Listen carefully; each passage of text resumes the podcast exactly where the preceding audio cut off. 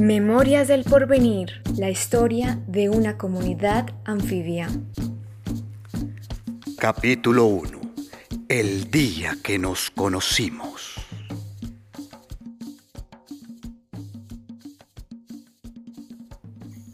Las otras historias del Valle del Cauca esperan impacientes su turno de ser contadas.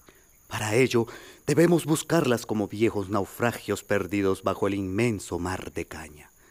Un paisaje tan vasto que parece haber estado allí desde siempre, pero que es un pestañeo en el tiempo de este territorio. Esta es una historia de amor vallecaucano, una epopeya viva que haría palidecer a Efraín y María, un relato que sobrepasa los límites humanos, un reencuentro de rumbos que se dividieron hace siglos. Aquí la naturaleza también habla. Entonces, dejemos que los sonidos... ¿De este? ¿Y quién dijo que solo porque hablas bonito puedes contar nuestra historia? Muéstrame, muéstrame tus manos a ver si están mojadas y marcadas de atarraya. O mejor, decime si sabes que es achicar. Señora, la entiendo, pero es mi trabajo. Ayudo a parir historias para que el mundo las conozca, las vislumbre, las valore, las ensalce, las aprecie y las... ¿Viste? Vos no sos de por acá. Eso se te nota en tus palabras. Y es que eso nos pasa siempre. Vienen de afuera, nos entrevistan, nos sacan fotos y después publican. Se ganan platica con nuestra vida y se olvidan de nosotros.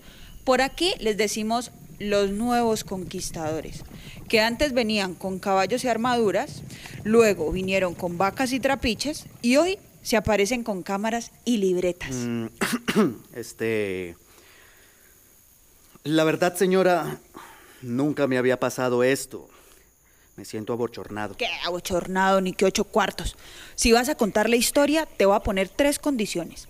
La primera es que sea nuestra versión de la historia. La versión de los ninguneados. Porque no terminamos la escuela, o porque no vestimos con corbata, o porque no tenemos contratos con X o Y. Sí, sí, sí, es la primera. ¿Cómo serán las otras dos? Por Dios, señora, eso coarta la libertad de expresión. La segunda es que en esta comunidad todo lo que sabemos, lo sabemos entre todos. Eso quiere decir que no vas a contar una historia más, vas a contar nuestra historia, la de todos nosotros, ¿de acuerdo? De acuerdo, está bien. Y la tercera y no menos importante es que por nada del mundo te atrevas a decir en qué termina esta historia. Te lo advierto, no podés adelantar ni un pedacito. Así vos, yo y todos nosotros nos aseguramos eso que llaman tensión dramática. Porque eso ha sido nuestra vida, una tensión dramática. Toda una novela que aún está por escribirse. Entonces, ¿qué? ¿Estás de acuerdo o te bajas de la canoa? Pues toca. ¿Qué otra salida me queda? Empezaré entonces nuevamente.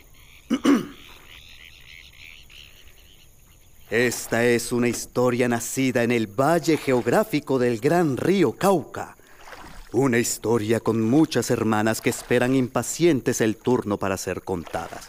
Y no es que hayan naufragado y estén en el fondo del inmenso mar de caña que cubre el territorio, sino que han permanecido como semillas ninguneadas que esperan germinar para darle vida color, sentido a ese vasto paisaje que parece haber estado allí desde siempre, pero que es un pestañeo en el tiempo de este territorio. Esta es una historia de amor vallecaucano, tan emocionante como desconocida. Una epopeya cotidiana con un final incierto, tan incierto que haría palidecer a Efraín y María. Un relato que sobrepasa los límites humanos. Un reencuentro de rumbos que se dividieron hace siglos. Aquí la naturaleza también habla.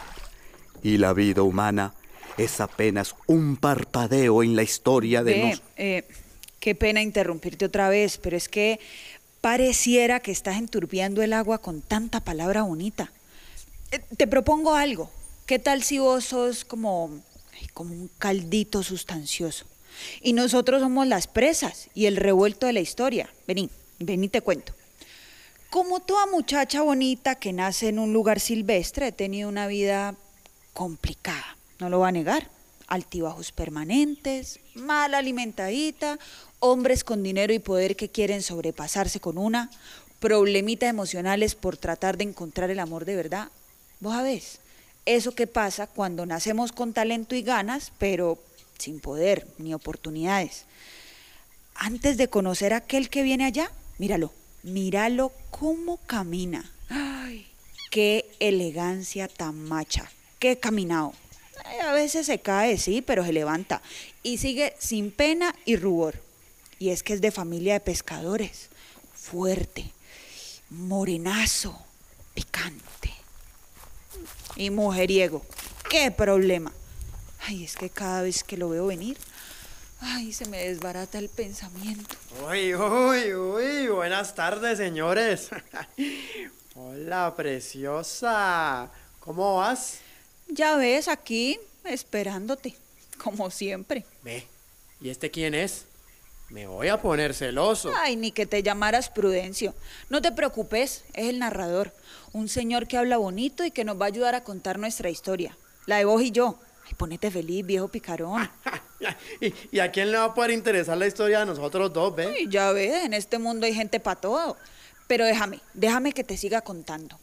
Con este que ves aquí, nos conocimos en medio de una inundación, mientras subía de la marea verde que cubrió el valle estábamos, como se dice, con el agua hasta el cuello. Eso fue como, como amor a primera vista. Yo le celebraba las caricias de canaleta y canoa y él me elogiaba los pescaditos y las burbujas de amor que le entregaba. Es lo que llamamos aquí un amor de goteo, intenso, constante, de esos que dejan huella de tanto caer. Vieja, vieja, vieja. ¿No crees que estás hablando de más? Déjame, viejo, que apenas empiezo. Y no sintas vergüenza que así no sos vos. Desvergonzado.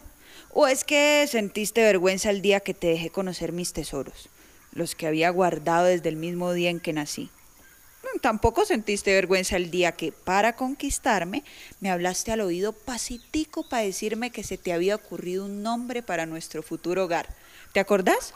Me dijiste despacito, el porvenir.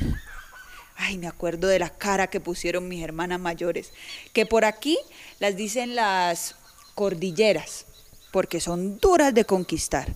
Y mi hermano menor que le dicen cauquita, por enredador y meandroso. Y fue entonces cuando... Esta historia de amores y desamores apenas comienza. Si quieres saber lo que ocurrió, quién ganó y quién perdió, quién vivió y quién murió, Escucha el próximo capítulo de Memorias del Porvenir. La historia de una comunidad anfibia resistiendo al olvido y al lento abandono de su memoria.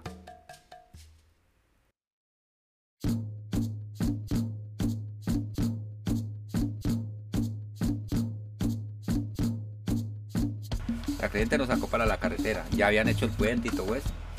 Ya lo habían hecho. Entonces nos fuimos a vivir allá porque el dueño de la propiedad le dio a mi papá un pedazo de la carretera, porque como eso lo cercó otra vez la finca, la hacienda pues. Me dieron, le dieron un pedazo y papá, entonces papá hizo la casita allá. La hizo inclusive de, laticas y le, la forró con papel de ese que venía la panela, la otra vez que la panela venía en unas bolsas eh, de papel, ¿me entiendes? Unas bolsas así. Y eso le poníamos una lata por acá, cada dos cuartas y forrado en papel, hicimos el rachito y con ese cartón, cartón negro que venía la otra vez, que eso ya no se ve. Ahí hicimos el pero teníamos el pedacito de tierra acá, tenía sembradito sus cosas y papá. Una vez llegó una inundación muy alta.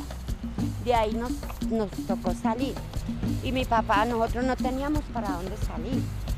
Entonces, mi papá, atrevidamente, vio esto, el lunes, la única parte seca que había era este sector de aquí para allá. Entonces mi papá le dijo a mi mamá, vámonos y hacemos un cambuchito para que para sacar mis muchachitos que me dan Esta es una producción colaborativa entre la comunidad de la Laguna de Sonso y el Centro Innovación Ciudadana de la Fundación Zoológica de Cali, con el apoyo del Fondo Mixto de Promoción de la Cultura y las Artes del Valle del Cauca. Agradecimientos especiales a todos los que participaron. Gracias por compartir sus saberes y amores con la laguna.